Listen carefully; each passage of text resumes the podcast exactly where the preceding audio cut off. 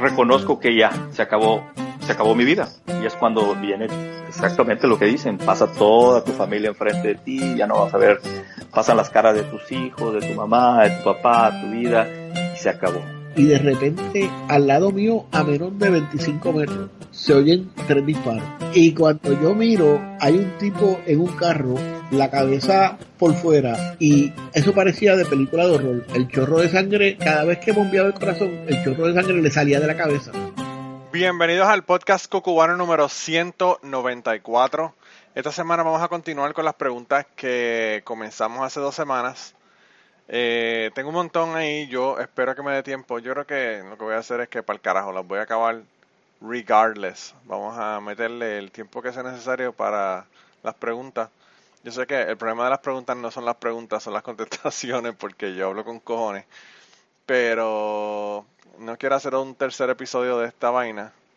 Eh, lo que sí le tengo que decir es, no tengo invitado la semana que viene, así que si quieren venir a contar mi historia, vengan, cuenten mi historia y así no tienen que escucharme hablando mierda y contando, contando cosas aquí o diciendo, ¿verdad? Contestando preguntas.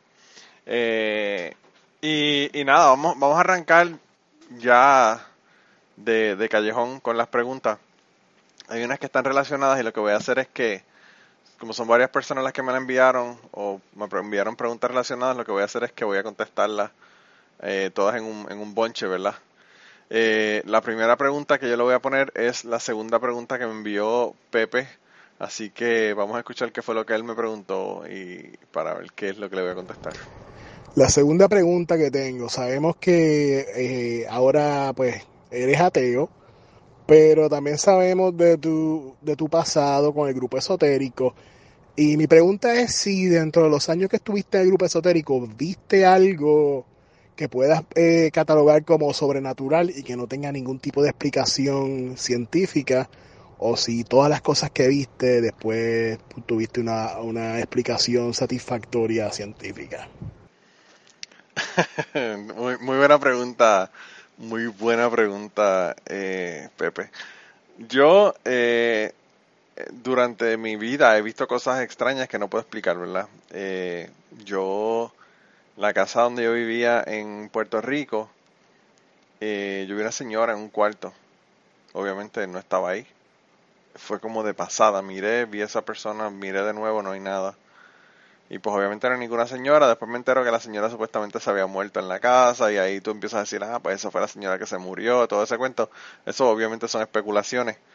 Eh, pero la cosa más extraña que me pasó a mí y esto me pasó dentro del grupo esotérico. Yo estaba hablando sobre un tema. No me acuerdo de qué era, pero yo era el que estaba dirigiendo la reunión. Y era con personas que estaban eh, en el grupo y personas que iban a entrar al grupo, pero que no estaban todavía en el grupo. Y yo estaba hablando de qué sé yo qué. La que era en ese momento mi amiga, que fue mi primera esposa, estaba sentada al lado mío. Y estábamos en un círculo. Entonces, eh, estaba al lado mío y yo eh, veo que alguien levanta la mano. y, era justo al frente mío, te estoy hablando que, qué sé yo, hace... Serían como, qué sé yo, 10 pies, una cosa así de, distancia. Era un grupo bien pequeño. Y yo veo a esa persona que levanta la mano. Y entonces yo señalo a la señora, que, que, entiendo que fue la que levantó la mano, y le digo, ah, dígame. Y ella me dice, ¿qué? y yo le digo, que me levantó la mano para preguntar. Y ella me dijo, yo no levanté la mano. Y, y yo dije, wow, pues qué cosa más rara, porque yo vi que alguien, que alguien levantó la mano ahí y pensé que había sido usted. Y entonces la que era, la que era mi amiga, que luego fue mi esposa, dijo, sí, yo también, yo también vi que alguien levantó la mano ahí. Eh, y los dos vimos eso, pero realmente, pues la señora dijo que ella no había sido y no entendimos cómo eso ocurrió y por qué vimos eso. Pero eh, de ver cosas así como que sobrenaturales, cosas volando, personas que sean este, psíquicos y que tengan la mente, eh, qué sé yo, nada de esas vainas realmente funcionaron. Lo que sí, yo una vez me fui, esa, vamos a comenzar con la historia. Yo una vez me fui a un bar que se llama Sayas, o que se llamaba, yo no sé si está abierto o no, pero es allí en la placita de Roosevelt, en San Juan. Y, yo fui a ese bar y estábamos un montón de gente, entonces nosotros acabamos, acabamos de salir de una iniciación y las iniciaciones nosotros estábamos vestidos siempre de blanco completo. Y a mí nunca me molestaba caminar después, qué sé yo, si íbamos a ir a comer a algún lado, irme con la ropa blanca. Había muchas personas que llevaban ropa y se cambiaban porque no querían estar vestidos de blanco. Mira, no sé si es que no querían que los identificaran con los mitas o qué, carajo era. Pero pues ellos eh, se cambiaban. Yo no me cambié un carajo. Y la mayor parte de la gente no se cambiaba. Entonces después de la iniciación nos fuimos a, beber a este bar, ¿verdad? Que se llama Sayas. Y había un tipo ahí que supuestamente era, era eh, hermano de un salsero bien famoso de, Puerto Rico y empezó a cantar el ratón en una guitarra que había allí en el bar y bueno, un lío, un lío cabrón. Para que, para que tengan idea, era supuestamente hermano de Andy Montañez o familia de Andy Montañez, no sé, primo. Anyway, el caso es que eso yo eh, se lo vendo al costo, ¿verdad? Eso fue lo que el tipo nos dijo. Y entonces yo, eh, que colecciono cartas de tarot, tenía unas, unas cartas del tarot en mi, en mi carro, yo no sé por qué. Y yo le dije, ah, lo que debemos de hacer es empezar a, tirarnos el tarot de aquí. Y todo el mundo como que, sí, sí, trago, trago, trago. Y todo el mundo, ah, ¿tú sabes leer el tarot? Y yo le dije que sí. Que embuste, yo no sé que un carajo el tarot. yo ni creía en que el tarot es, posible de que te diga algo, ¿verdad? Y entonces yo empecé a leer el tarot a la gente, incluso gente que estaba en el bar que no tenía que ver con nosotros. Empezaron a que yo le leyera el tarot. Yo le decía cualquier estupidez. Realmente la, la primera mila que se me ocurría, basado en la carta que salía, pues yo le decía. Y había una muchacha de República Dominicana que yo le dije que ya iba a empezar a salir con un tipo, que el tipo era rubio, que sí que sé yo qué, bla, bla, bla, que era alto, que, que iban a tener una, una relación bien linda. Bueno, un montón de mierdas, ¿verdad? Generalmente uno no le dice cosas desagradables a la gente porque la gente se asusta con las cosas desagradables. Y nada, ahí, ahí quedó el asunto. Y ella regresó a Puerto Rico como 6, 7 meses después. Y cuando ella regresó a Puerto Rico me dijo, mira, estoy saliendo con un tipo rubio, es verdad lo que tú me dijiste, está cabrón, que es increíble como tú este, pudiste ver eso en las cartas. Y yo le digo, diablo, de verdad que la gente se sugestiona con mierda y, y, yo no creo un carajo de eso. Y ella supuestamente, ella ella juraba y perjuraba, si yo le preguntaba que yo era psíquico y que yo le había dicho por las cartas del tarot que iba a salir con un tipo y estaba haciendo con el tipo. Probablemente eh, se interesó en el tipo porque yo le había dicho que era un tipo rubio y encontró el tipo rubio y dijo, ah, este tiene que ser y empezó a salir con él. Pero bueno. Eh, pero sí, realmente no, no vi nada así como que sobrenatural que yo no pudiera explicar.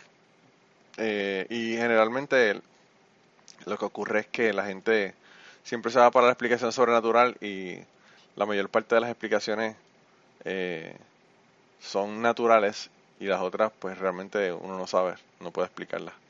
Pero bueno, esa, esa es mi contestación a esa pregunta. Ahora le voy a poner una, que tiene que, ver con ateísmo porque eh, pues está más o menos relacionado con el tema que, que trae que trae Pepe y esta me la hizo mi hermana, mi hermana menor me mandó una pregunta, a mí me sorprendió, ¿verdad? Porque yo pensé que no me iba a mandar nada. Después de como una semana de ya haberle dicho que me enviara preguntas, pues ella me envió esta pregunta, así que vamos a escuchar qué fue lo que ella me preguntó.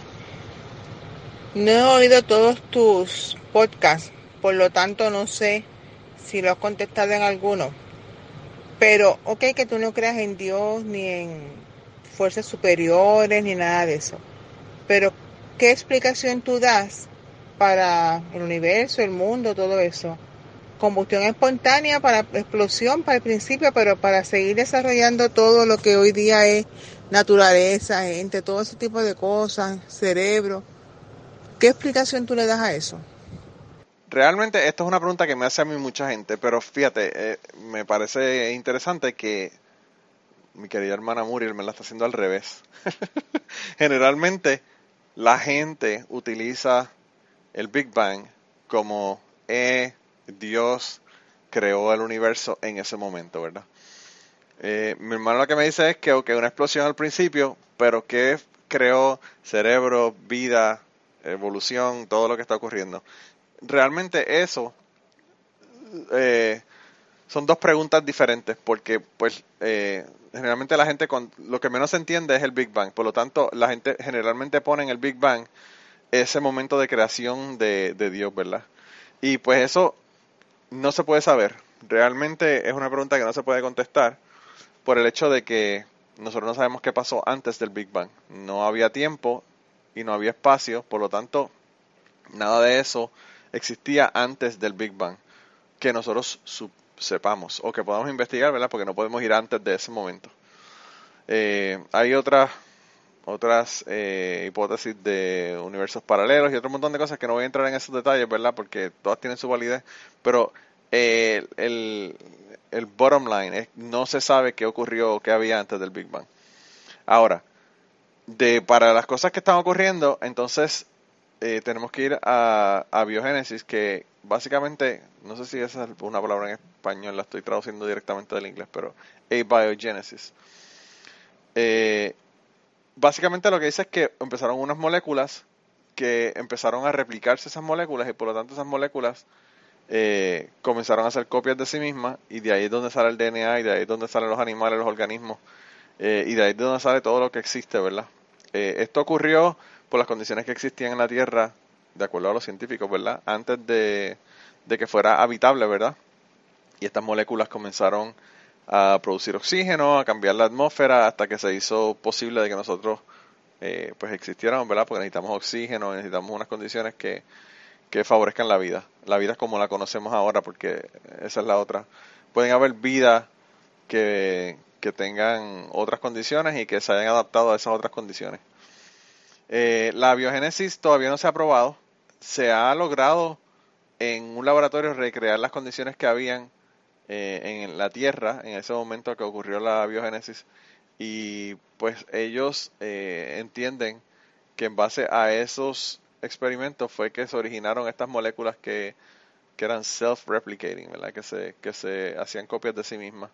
Y pues de ahí todo lo demás que ocurrió es evolución y obviamente eh, como parte de la evolución también están los, los mutaciones, ¿verdad? Que también logran cambios, algunos positivos, algunos negativos. Los negativos obviamente mueren, eh, cambios que no son favorables para las especies y las especies obviamente que, que tienen eh, cambios que son favorables para ellas, pues obviamente siguen viviendo y, continúan reproduciéndose. Entonces, la explicación es esa, la explicación es que, que ocurrieron esas moléculas y, y, que de ahí es donde, donde sale todo realmente. Estamos hablando de millones de años, por lo tanto, a veces a nosotros no se nos ocurre pensar o, no, no podemos ¿verdad? imaginarnos todo lo que puede ocurrir en los millones de años que ha ocurrido eh, desde que la Tierra se originó, que no fueron millones, fueron billones, pero bueno. Eh, y, pues a veces se nos hace difícil pensar, pero nosotros eh, llevamos en, lo que es la Tierra como tal un par de años nada más. O sea, nosotros llegamos bien, bien, bien, bien al final de este proceso largo de, de, de que aparecieran todas estas moléculas y todos estos organismos. Entonces, no sé realmente por qué la pregunta, porque no, no creo que haya, que, haya que, tenga que haber ninguna fuerza externa para que esto se originara. Yo pienso que si vamos a poner una fuerza externa para que algo ocurra, tendría que ser antes del Big Bang. Y como, como te digo, pues no, no, no puedo saber qué, qué fue lo que ocurrió. Entonces, yo en una ocasión aquí estaba en mi trabajo y estábamos discutiendo, estábamos hablando eh, y había un montón de gente, había muchachos hablando conmigo y había un montón de gente mirando la conversación, ¿verdad? Entonces, eh, yo le hablé, él me preguntó, yo le hablé del Big Bang y le dije que pues que no sabíamos, que esto, que lo otro. Y en un momento me dice, ¿y qué tú crees que, qué, tú crees que hizo el Big Bang? ¿O qué, qué tú crees que creó el Big Bang? Y yo le dije, realmente no sé. Y todo el mundo que estaba en la conversación empezó a reírse.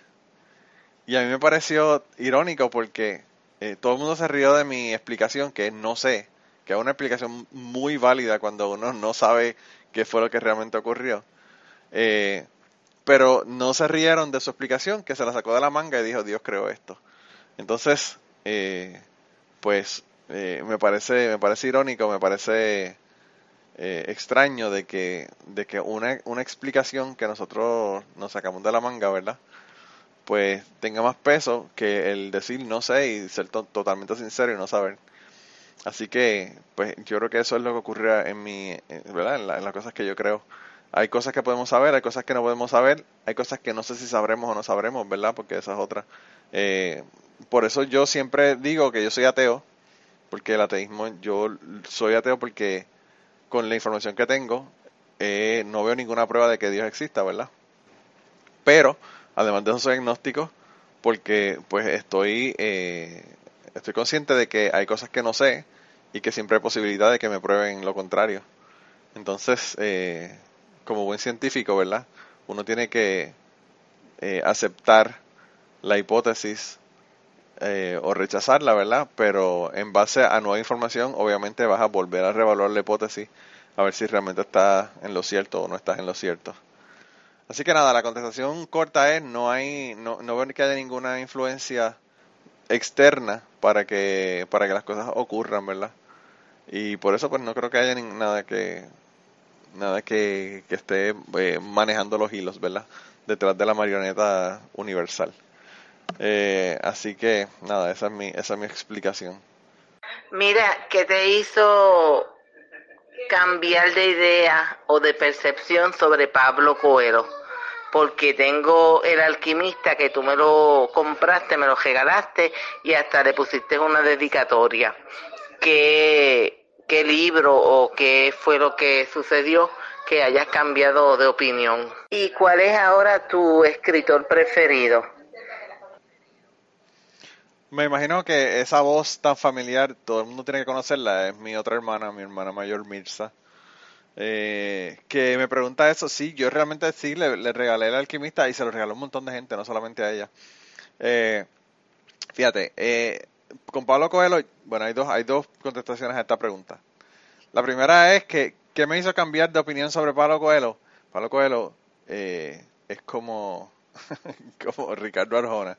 El tipo eh, sus ideas son copiadas de otra gente, eh, básicamente plagiadas, robadas. Y entonces pues me molesta el hecho de que, de que el tipo pues plagie un montón de, de su material. Eh, realmente pues eso, eso es robo, como cualquier otra cosa. Y si tú no tienes ideas propias y te estás robando las ideas de otros y haciéndote millonario con ellas, pues de verdad que eres un cabrón. Pero independientemente de su asunto de plagio y todo lo demás, eh, pues Pablo Coelho, cuando yo estaba en el, en el grupo esotérico, obviamente tenía unas ideas bien interesantes. El alquimista a mí siempre me gustó porque hablaba de la historia personal y de cómo nosotros lograr las cosas que nosotros queremos, ¿verdad? Y trabajar para ellas. Eh, y me parecía un, un, buen mensaje independientemente de quién venga, ¿verdad? Entonces, eh, pues sí, el alquimista yo pienso que, que, tiene validez, pero el problema es como, como les digo, que la idea es robada y pues eso, eso hace que uno cambie de opinión. La otra contestación a este proceso es que nosotros como personas, ¿verdad? Estamos cambiando todo el tiempo. Y, y pues vamos a, vamos a seguir eh, aprendiendo cosas, eh, gustándonos cosas, quizás cosas que nos gustan ahora no nos gustaban antes. Para darles un ejemplo, yo eh, en la década de los 90 yo odiaba a, a Fiera La Vega. ¿Por qué? Porque me parecía que era un grupo que estaban utilizando el patriotismo en aquel momento eh, como una, una muleta para llamar la atención a estudiantes y que la gente lo siguieran, ¿verdad? Eh, luego me di cuenta de que Fiera La Vega no, no era un, gimmick el asunto del patriotismo, sino que ellos pues realmente hablaban de temas interesantes, de cosas que estaban pasando en Puerto Rico, de la mierda, el mierdero que a veces hay en Puerto Rico, y, y me di cuenta de que todos estos años después, cuando ya no son ni famosos, todavía Tito Bauer sigue hablando de las mismas cosas. Así que me di cuenta que realmente yo me equivoqué en ese momento y me di cuenta de que, de que el tipo pues realmente eh, creía las cosas que él cantaba. Eh, entonces, pues nada, ahora lo escucho, realmente no lo escucho, o sea, no soy fanático de ellos, pero los escucho, tengo, tengo música de ellos y de vez en cuando la, la pongo. Ah, así que eso, eso de la misma manera que nos pasa con la música, también nos pasa con otras cosas, eh, como los libros, por ejemplo. Eh, yo, qué sé yo, ¿qué les puedo decir? Yo, yo leía Condorito, yo leía Memín, yo leía las, eh, los cómics de Archie. Yo leí un montón de cosas antes que ahora yo las veo y yo digo, wow, de verdad que jamás en la puta vida volvería a leer esto. No sé por qué lo leía y pues realmente es una, una locura, pero bueno. Eh, pero pues eso, son cosas que pasan. Los cambios que, que uno tiene ¿verdad? a través del tiempo. Eh, en cuanto a escritores, pues fíjate, hay, hay escritores que yo he, leído toda la vida y que me he leído prácticamente todos los libros de ellos, como Isabel Allende. Isabel Allende a mí me gusta muchísimo. Eh, hay escritores que han escrito libros, uno o dos libros que me han volado la cabeza. Eh, Leo Buscaglia, por ejemplo, te podría decir, me gusta muchísimo. Eh, Khalil Gibran me gusta mucho. Esos son eh, vestigios de cuando estaba en el grupo esotérico. Pero además de eso, tengo escritorios, escritorios. Lo voy a dar así porque eso es gracioso con cojones.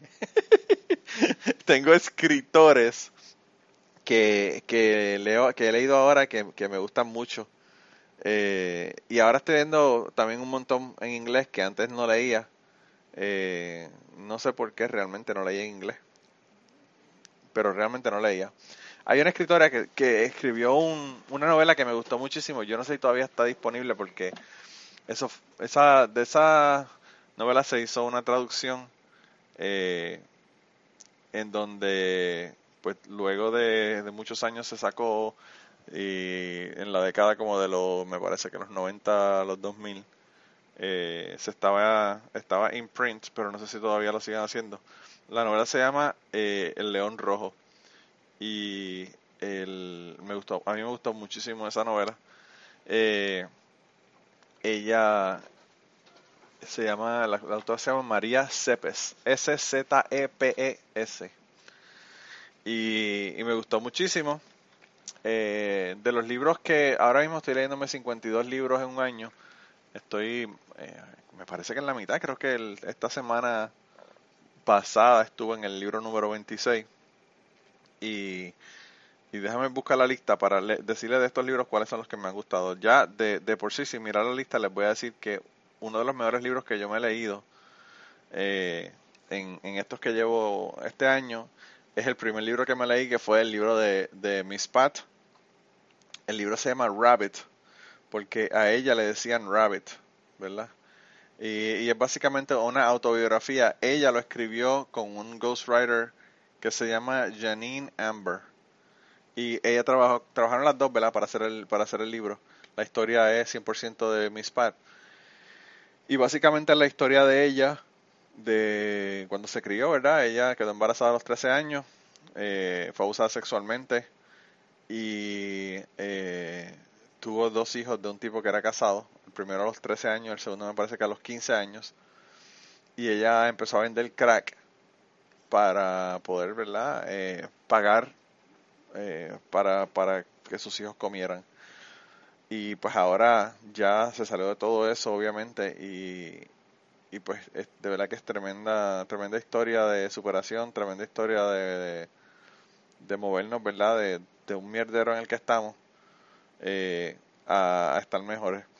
Otro libro que me gustó muchísimo, que me parece complicado si no es científico, pero que, que me gustó muchísimo, es un libro de Lawrence Krauss que se llama A Universe from Nothing un universo de la nada, que él habla sobre la cuestión física del, del, del origen del universo, es, atándolo ¿verdad? con la pregunta anterior.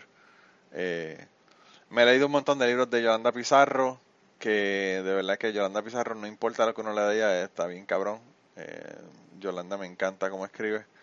Eh, me leí el segundo libro de que escribió Héctor García y lo, tuve por ahí recientemente, me imagino que se acuerdan que lo tuve aquí, que me pareció eh, tremendo libro.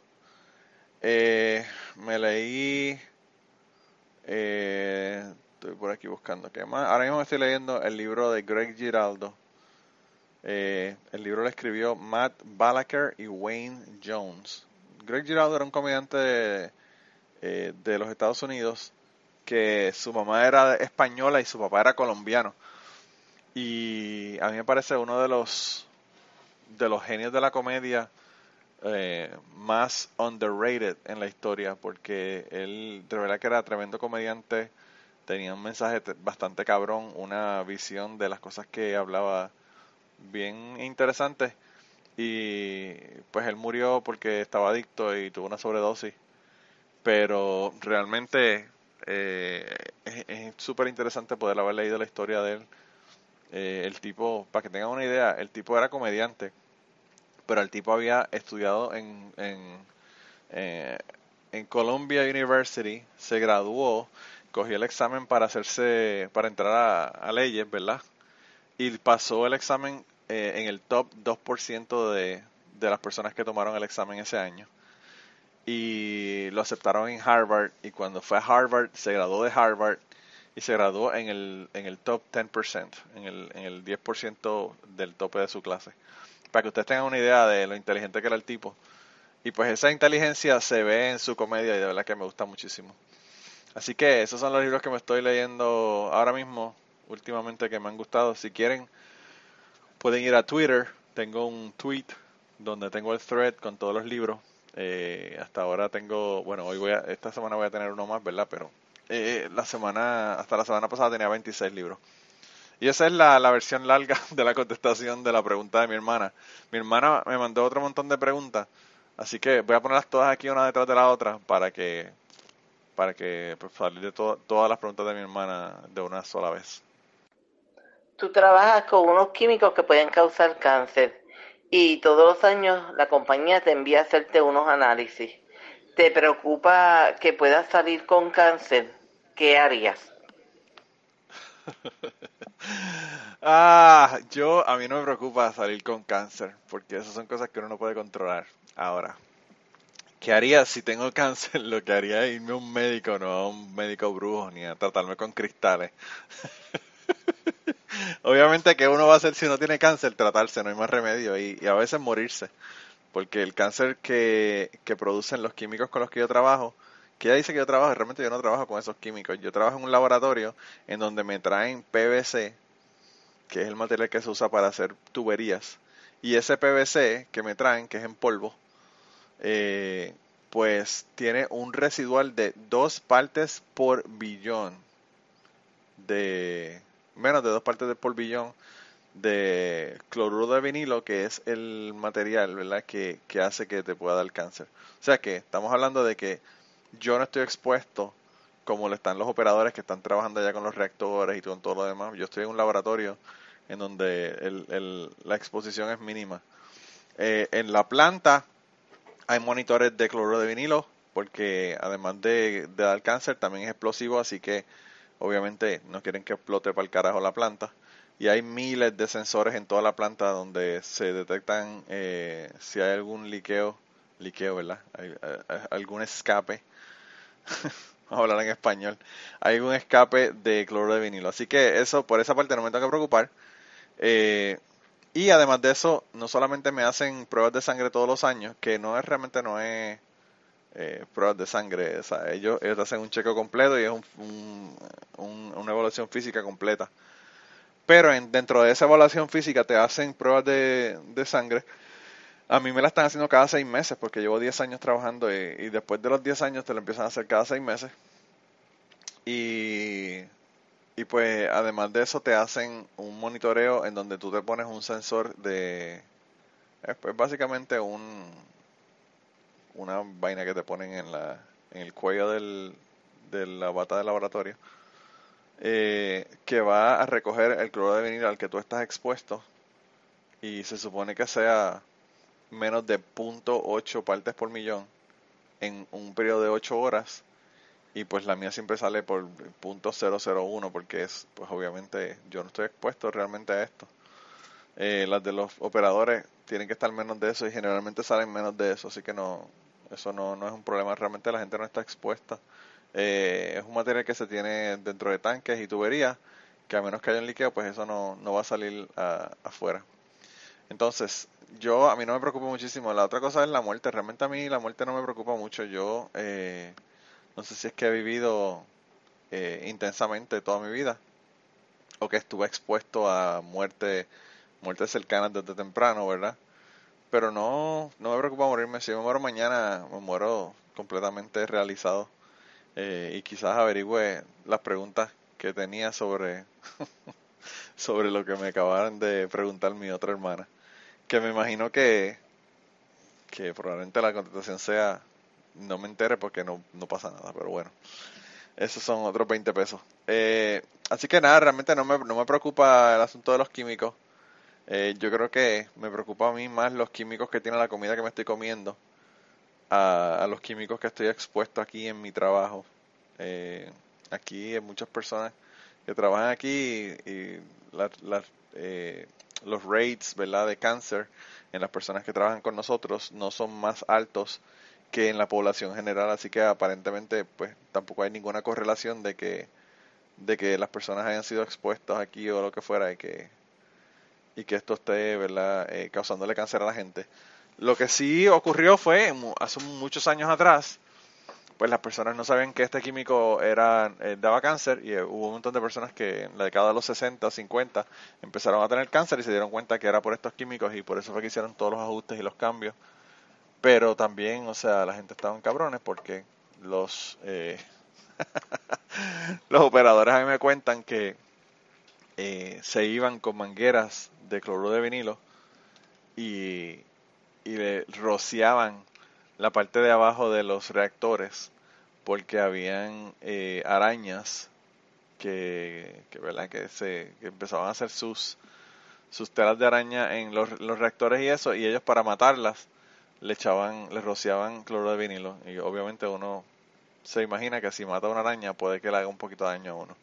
Y esas personas sí eh, obviamente se que- quedaban expuestos. No había controles ambientales como los, los hay después de, lo de, la década de los 70 y, y ahora muchísimos muchísimos más eh, controles ambientales de los que había en el, en la- el año de el segundo cuatrenio de Obama pusieron unas regulaciones de cloruro de vinilo que, que aceptaron que dentro de las columnas de de eh, recuperación de cloruro de vinilo se aceptaban hasta 400 partes por millón y eso lo bajaron a 37 partes por millón. Así que eh, bajaron la cantidad de vinilo al que la persona puede estar expuesta muchísimo. Así que pues eso todavía lo hace un poco más seguro de lo que de lo que realmente era antes y, y pues antes era bastante seguro. Y nada eso eso yo creo que eso es más de lo que la gente le puede interesar de, sobre el tema de, de mi trabajo y, y qué es lo que yo hago aquí en mi trabajo. Mira, este, si no estuvieras viviendo ahí, ¿dónde te gustaría vivir? Claro, y el por qué te gustaría vivir en ese, en ese otro sitio. Mira, eh, la, esa canción es súper fácil y corta. Yo, si no estuviera viviendo aquí, probablemente estuviera viviendo en Seattle o en Portland. Porque me encanta, me encanta que la ciudad es limpia, me encanta que son ciudades grandes, pero realmente el costo de vida no es tan no es tan alto como en otras ciudades como, qué sé yo, en California, por ejemplo. Eh, me encanta el clima, porque yo odio el calor y ahí, eh, pues realmente el clima no, no hay el calor este horrible que hay aquí en Kentucky, en Puerto Rico, en Texas, en Florida, en, todos estos lugares donde el calor es, eh, se siente como, como si se estuvieran a uno aplastándolo. pero, pero sí, esos, esos dos serían los lugares. Probablemente eh, primera opción sería Seattle. Segunda opción probablemente entonces sería eh, Portland, Oregon. Así que nada, y, no solamente eso, sino que eh, al principio cuando yo estaba aquí y no me estaba ganando el dinero que me estoy ganando, eh, comencé a buscar trabajos allá y tuve hasta una entrevista en, en Portland eh, por teléfono que realmente no, no llegó a nada, pero, pero sí realmente pensé mudarme para allá y era una de las opciones que tenía cuando, antes de, ¿verdad? de, de ganar aquí el dinero que me gano. Lo que sí me- realmente me dolería si me mudo es que voy a tener que eh, realmente trabajar. Si me voy para allá, probablemente no pueda tener un trabajo tan bueno como este, que el trabajo es mínimo.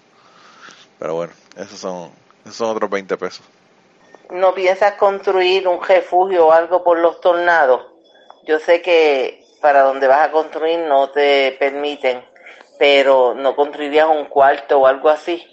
Yo sé que a ti no te da miedo, pero por los nenes y por Ashley. Oh, I fucking love it. Ah, no por mí, sino por los nenes. Estás ahora chantajeándome con los nenes para que construya un, eh, un shelter. Mira, eh, los tornados aquí no son tan parecidos o tan, tan comunes, ¿verdad? Como son en, en, el, eh, en el medio del país, más hacia el oeste donde yo vivo. Aquí ocurren bien raros. Eh, en el tiempo que llevo aquí solamente ha ocurrido uno. Entonces, eh, además de eso, el que a uno le pasa un tornado por encima, es como que bien, eh, bien raro, ¿verdad? Es como casi como ganarse la lotería uno. Entonces, pues a mí no me preocupa, si no me preocupa la muerte, tampoco me preocupan los tornados un carajo. Eh, y, y lo de la familia, los hijos, realmente cuando las personas viven expuestos a, a, un problema, ¿verdad? Eh, o a una situación eh, del ambiente, pues uno se acostumbra se acostumbra a vivir en eso y no percibe el problema, cree que uno está eh, bien, ¿verdad? Que no hay que no hay ningún tipo de exposición a ese problema. Por ejemplo, en Puerto Rico matan gente todos los días. Yo pensaría que es más probable que tú te pegues un tiro cuando estás en la autopista o estés en algún lado en San Juan a que a mí me pase un tornado. Entonces, eh, ¿por qué eso no es una preocupación para la gente que vive en Puerto Rico? O ¿por qué los eh, huracanes en Puerto Rico no son una preocupación para la gente? Quizás ahora sí después de María, pero eh, la gente la gente antes se reía de los, de los huracanes en Puerto Rico. Eh, en Puerto Rico hay un riesgo de, de que ocurra un terremoto en cualquier momento. Y entonces, ¿por qué la gente no construye pensando en eso? ¿Por qué la gente no se preocupa de que se le pueda caer la casa encima durante un, terremoto? Eh, yo creo que de la misma manera que la gente no se preocupa, por ejemplo, por un terremoto en, Puerto Rico, pues de esa misma manera la gente en aquí en donde yo vivo no se preocupan por un tornado. La mayor parte de la gente no tiene ningún lugar donde meterse donde hay un tornado. Y los tornados no son tan fuertes como ocurren en lugares en el oeste, así que no es que vaya a haber uno categoría 5, EF5 o algo así, que, vaya a arrancar todas las cosas de cuajo. Eh, los tornados, pues hay tornados, pero no es nada así como que del otro mundo. Eh, y es cierto, sí, en, donde me voy a mudar no permiten hacer basements. Así que compré un terreno en un lugar que tiene una, una grupo de, de un board, ¿verdad? Dentro de la, de la urbanización y pues no te permiten construir eh, un basement. Así que no voy a poder construir un basement. Y, y pues no, no voy a tener ese shelter, ¿verdad? De, de, tener el basement. Eh, y lo del basement lo digo porque es interesante que los cabrones gringos aquí se creen que estamos en el land of the free, pero tú ni siquiera hacer lo que te salga a los cojones en tu casa puedes hacer porque te dicen que tienes que ponerlo eh, y no tener un basement en tu casa. Así que eso, eh, freedom, ¿verdad? Freedom, cabrones. Eh, y ya estamos llegando casi al final de las preguntas. mi hermana, de verdad, yo le agradezco con toda mi alma que me hayan mandado las preguntas, pero coño, que un montón de preguntas me mandó. Eh, nos quedan dos preguntas, así que, mira, creo que voy en, una hora voy a poder eh, contestarlas. Eh, la próxima pregunta es la pregunta número 3 de Pepe. Así que vamos a ver cuál es la tercera pregunta que nos, quiere preguntar el hombre. Y tengo una tercera pregunta y es, eh, de todas las personas con las que tú has tenido conversaciones, ¿cuáles cinco personas te faltan a ti para tener una conversación en cucubano y que tú te sientas completamente realizado? ¿Qué cinco personas te gustaría tener una conversación? Diablo, Pepe, qué difícil. Yo eh, de verdad que te agradezco muchísimo que me hayas mandado la pregunta en, en un clip de sonido porque me ha dado tiempo para pensar en estas dos semanas quiénes son las personas que yo eh, quisiera tener, ¿verdad? Eh, yo creo que la persona número uno que yo podría morirme mañana, hablando de muerte, hemos estado hablando de muerte mucho en este episodio, pero bueno, yo podría morirme mañana si yo consigo tener una conversación con Joey Díaz, el comediante. ¿Por qué? Porque yo considero que de las personas que yo escucho, yo escucho 97 podcasts y otro montón que ya no estoy suscrito a ellos. Pero, eh, qué sé yo, durante mi, mi trayectoria como puede escuchar, yo he escuchado, le podría decir que sobre 200, 200 podcasts o más. Eh, yo creo que de todas las personas, eh, quien, quien tiene las historias más cabronas es Joey Díaz. Yo he escuchado otros shows de storytelling y me encantan, Pero tú, con Joey Díaz nada más, contándote cosas de su infancia, cosas que le pasaron, el tipo de la que tiene historias con cojones. Y, pues aparte de eso, encima de eso, pues yo, no sé, me siento que tengo una conexión especial con Joey Díaz, porque Joey Díaz, eh, a Joey Díaz le pasó lo mismo que me pasó a mí. Joey Díaz eh, a los 16 años se encontró a su mamá muerta en, en el piso de la cocina de su casa, que fue exactamente lo que me pasó a mí. Y su vida tornó un giro, tomó un giro bien diferente al que fue el giro que tomó mi, mi vida. Y creo que esa conexión, a pesar de que ni él la sabe, ni, ni le interesa probablemente, pues no sé, yo siento que tengo esa conexión con él. Así que yo hoy día yo creo que sería la persona que, que con esa persona yo podría ya cerrar el podcast y no y estar contento con mi, con mi trabajo del podcast. Eh, además de eso, eh, hay una persona que me gustaría hablar con, con él, que fue un maestro mío que realmente me, me gustó muchísimo como maestro y además de eso, eh, yo creo que es la clase que más yo he aprendido eh, en mi vida, incluyendo las clases que he tomado graduadas y subgraduadas de la universidad. Y esta clase fue en cuarto año que yo la tomé. Y era una clase, de humanidades que estaban dando en mi escuela eh, la persona, el, maestro se llama Aristides Rodríguez. Las personas que son mutuados y que tuvieron clase con Aristides Rodríguez saben de quién estoy hablando. Realmente eh, él no era un maestro, el tipo era un educador, el tipo no, nos enseñó lo que era pensamiento crítico eh, y cómo usarlo. Y yo creo que yo le debo mucho de lo que yo soy a él. Y me gustaría sentarme con él a hablar, así que no sé, yo no sé si él, como él esté, si está vivo, si está bien eh, pero me encantaría tener una conversación con él y, voy a ver, cuando vaya por Puerto Rico en agosto, eh, voy a ver si puedo sentarme con Aristides Rodríguez a, tener una conversación. No sé ni de qué hablaría con él, pero realmente eh, yo no he tenido con él una, una conversación que no sea interesante. Además de eso, tuve la dicha de tenerlo como vecino, él era vecino de mi casa, que, que eran dos casas más abajo de mi casa, que podía verlo todo el tiempo.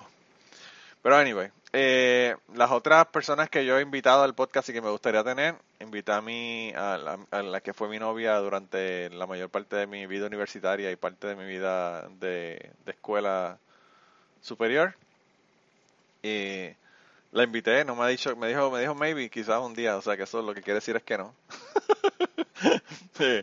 Eh, cuando la gente te dice maybe, generalmente ya yo empiezo a perder la esperanza. Eh, también, yo no sé si eso cae dentro de la misma categoría o se puede contar como una persona o como dos, aunque son dos personas. Pero también yo invité a mi ex esposa eh, a, que hablara conmigo, a ver qué. Creo que sería, sería viral esa, esa entrevista. Yo, yo he hecho tantas historias, sobre todo, eh, no aquí, ¿verdad? Pero sobre todo en polifonía, que, que yo creo que sería interesante y sería viral ese episodio.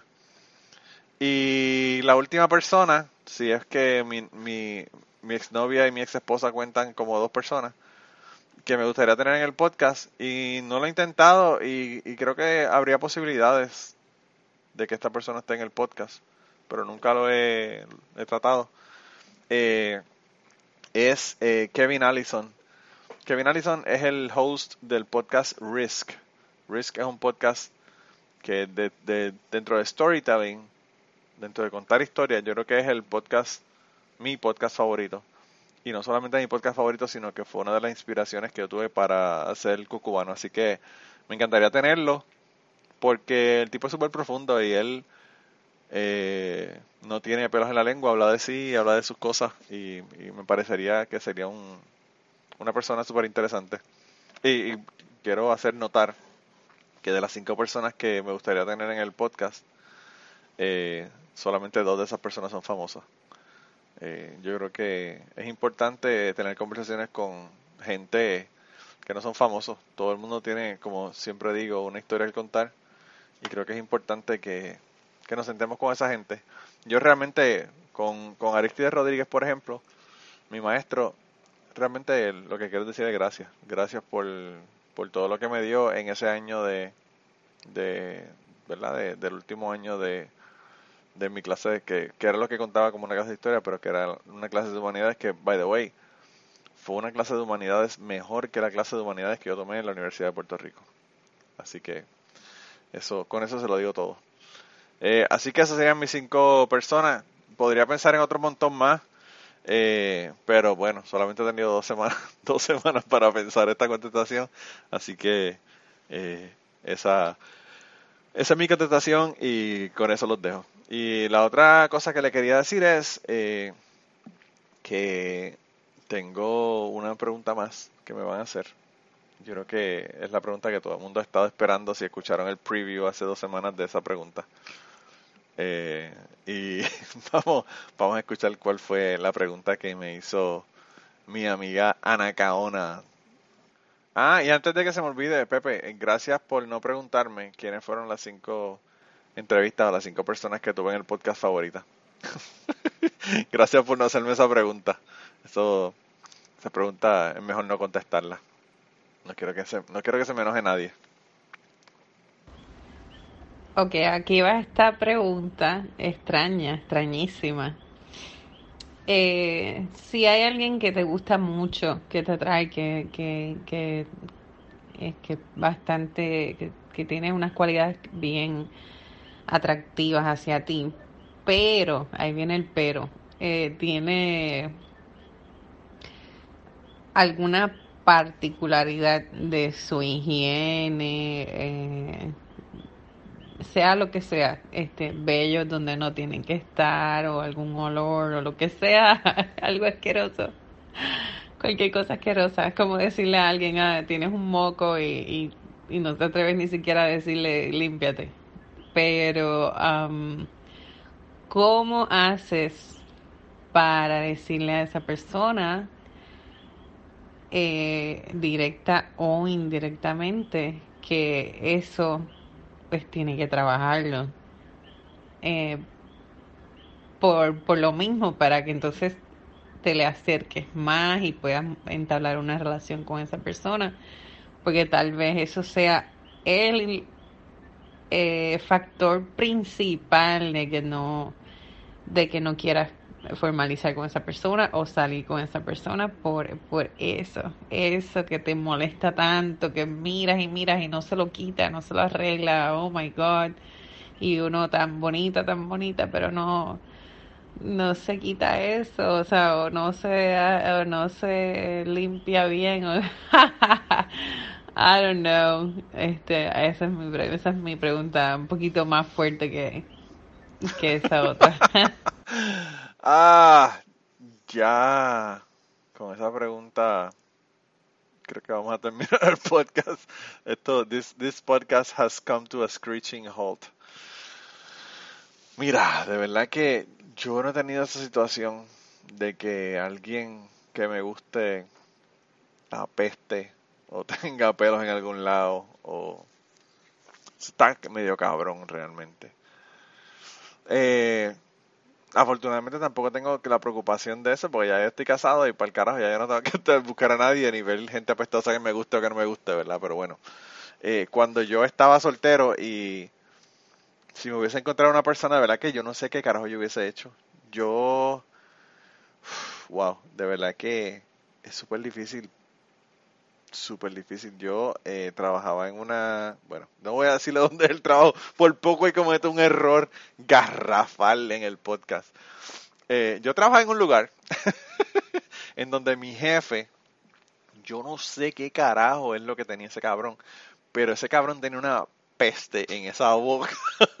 que era la cosa más asquerosa del mundo. Entonces, el cabrón siempre tenía que venir, mira, no, porque, ah, esas cosas, haciendo un secreto y tú como que maldita sea puñeta, cabrón, lávate esa fucking boca de mierda, que tiene un pozo muro ahí, un pozo séptico en esa boca. Eh, y, y si eso es con un jefe, imagínate cómo es la pendejada con una persona que uno realmente quiera estar con esa persona. De verdad que yo no me lo imagino. Yo me imagino que sí, bueno, para empezar, la persona que uno vaya a decirle algo, ¿verdad? De que la peste la boca o whatever, o que, o que se lave el culo bien lavado, no sé, algo. Eh, pues, eh, para empezar, uno tiene que realmente estar bien interesado en esa persona para, ¿verdad? Eh, tener que abordar un tema tan, tan difícil con esa persona.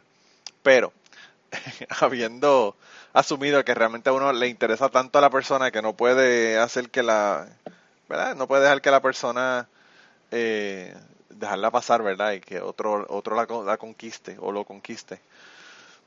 Pues yo creo que, bueno, habría que ir eh, directamente al grano. O sea, los problemas de, de, que te apeste la boca, pues es un problema de probablemente médico, ¿verdad? Y entonces uno puede hacer el approach por ese por ese punto, ¿verdad? De que mira, no sé, este eh, diablo, tienes mal olor en la boca y puede ser un problema médico que tienes que ver que un dentista lo chequee, whatever.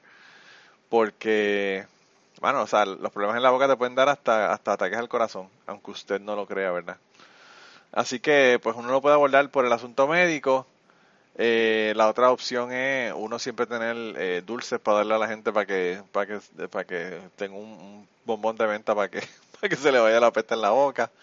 Eh, eh, y si son eh, bellos en algún lado que uno no quiere que los tenga, pues uno puede hablar con la persona y decirle, diablo, mano, tú sabes qué es lo que a mí me gusta, a mí lo que me gusta es verte afeitadito bien cabrón. Y eso pues, eh, eso no es, no es tan, tan grave la cosa. Ahora, las pestes, te, te, limpias el culo y me dejas chillas de goma los calzoncillos, eso... te vas a vivir con la persona y empiezas a pelearle después y le dices, cabrón, mira este calzoncillo, puta, lávate ese culo bien lavado. Yo se los dije, cabrones. This podcast has come to a screeching halt. Eh, estoy rambling, pero de verdad eh, la pregunta como que vino del left field y como que no, no, no entiendo por qué, de dónde viene la pregunta. Eh, de verdad que lo último que te puedo decir sobre este tema es que yo espero que tú no estés en esa situación y me estés preguntando por qué te está pasando a ti, porque de verdad que eh, I feel for you, como dicen los gringos. Eh, de verdad que me daría mucha pena que estuvieras tú experimentando una cosa así, así como esa. De verdad que no sé, es difícil, es difícil. Eh, y está cabrón porque en el caso de una relación pues uno tiene que besar a la persona y hacer otras cosas con esa persona que, wow, estaría difícil si, si fuera una cosa que fuera asquerosa, ¿verdad? Como tú dices. Wow, anyway, de verdad que yo no sé ni qué, ni qué más decirle. Yo creo que mejor terminar el podcast. Eh, lo que quería decirle es de verdad gracias a toda la gente que me enviaron las preguntas, aún las personas que me mandaron 17 como mi hermana, un beso a mi querida hermana, que la quiero un montón. Ella, yo no se lo digo lo suficiente, pero se lo digo por el podcast. Eh, y, a, y, a, mi otra hermana y bueno, a todo el mundo, ¿verdad? Que me mandó preguntas. Eh, porque, no sé, me pareció súper interesante ver qué cosas, qué cosas me preguntaban las personalidades de ustedes. Eh, las preguntas me dijeron más de, sus personalidades y de ustedes que lo que probablemente le dijeron las contestaciones a ustedes de mí, pero bueno. Eh, de verdad que me, me, gustó y quizás algo que, vaya a ser eh, ¿verdad? con regularidad las preguntas estas. Así que veremos a ver qué, qué, pasa en el futuro. De todos modos, como ya les dije, si tienen alguna historia que me quieran contar, vengan, cuéntenmela, eh, siéntense conmigo eh, y hablemos, ¿verdad? Eh, porque, como les dije, para la semana que viene no tengo nadie, falta una semana, estoy preocupado. Eh, y no quiero tener que tomarme una pausa de verano y no tener podcast. Así que, que nada, de verdad, gracias por el apoyo, gracias por mandarme mensajes por todos lados. Eh, hay mucha gente que me manda mensajes por, directamente por Patreon o me los envían directamente por eh, Twitter. Pero además de eso hay un montón de gente que me manda mensajes por directamente por WhatsApp o lo que fuera y, me hablan del podcast y el otro día eh, una amiga me dijo que estaba escuchando el podcast y yo pensé que ya no escuchaba el podcast, así que me agrada el hecho de que, de que me haya, me haya escuchado. Así que eh, parece que hay muchas más personas que, que yo conozco que son cercanas que están escuchando el podcast, así que eh, no, no usen lo que oyen aquí eh, como una arma contra mí. y nada, de verdad que gracias por, por, como le dije, por compartir, por hablar por enviarme historias y preguntas. Y... Ah, me estoy durmiendo bien cabrón. Y como ya les dije, gracias por compartir, gracias por las preguntas y, y sobre todo yo creo que lo más importante es, eh, eh, como ustedes pueden apoyar el podcast, es eh, diciéndole a la gente sobre el podcast, recomendándolo. Si alguien dice, ah, diablo, ¿qué, qué podcast me recomienda? Usted le dice, mira, mano, tengo un podcast aquí en donde han hablado hasta de fisting y de intercambio de pareja. Eh, así que ya, ya ustedes saben. Me interesa, eh, ¿verdad? Eh, Pepe, mira, volviendo a la pregunta tuya, se me había olvidado que una de las cosas que me interesa es hablar con una persona que sea trans. Así que no importa que sea eh, trans, mujer o hombre, eh, me interesa hablar. Así que si conocen a alguien que quiera sentarse conmigo aquí y hablar, me dicen y, me siento y hablamos. Eh, y, y nada, yo creo que con eso ya entonces me voy, gente, se cuidan un montón. Eh, gracias por todo, como siempre. Y nos vemos en, en Patreon. En Patreon esta semana creo que les voy a hacer un episodio adicional allá, que va a ser completo solo para Patreon. Porque, bueno, hay una- unas personas que yo quería muchísimo que murieron y quería hablarles sobre eso en Patreon. Así que eso se lo voy a hablar allá, porque puede que sea medio intenso. Eh, y nada, nos vemos entonces, gente. Se cuidan un montón. Un abrazo, un beso y hasta la semana que viene. Vamos a ver a quién tenemos la semana que viene. Y antes de terminar esta semana, queríamos darle las gracias a las personas que nos han ayudado con el podcast. Raúl Arnaiz nos hizo el logo y a Raúl eh, sus trabajos los consiguen en homedecomic.com. Así que dense la vuelta por allá y chequen los trabajos de, de Raúl que están brutales. Y la canción del podcast la canta Maida Belén con Rafi Lina en la guitarra y Kike Domenech en el 4. Y eh, queremos dar las gracias también a ellos por haber permitido que nosotros usáramos la canción para el podcast. Si te gusta el podcast y quieres apoyarnos en el podcast, puedes ir a la página de Patreon de nosotros, que es patreon.com slash cucubano y ahí puedes hacer aportaciones para el podcast y además de las personas que aporten eh, ahí para el podcast, le vamos a tener material adicional que no va a estar incluido en el podcast dentro de la página de Patreon. Así que dense la vuelta por allá y chequenlo. Gracias por habernos apoyado, gracias por recomendar el podcast, gracias por contarles a su abuela, a su tía, a su mamá y a sus amistades. Gracias por darnos follow en Twitter, porque tenemos muchas personas que nos escriben todas las semanas y queremos darle las gracias a ustedes también, porque sin ustedes realmente, pues para qué vamos a grabar el podcast. Y nada, con eso los dejamos, se cuidan un montón y nos vemos prontito.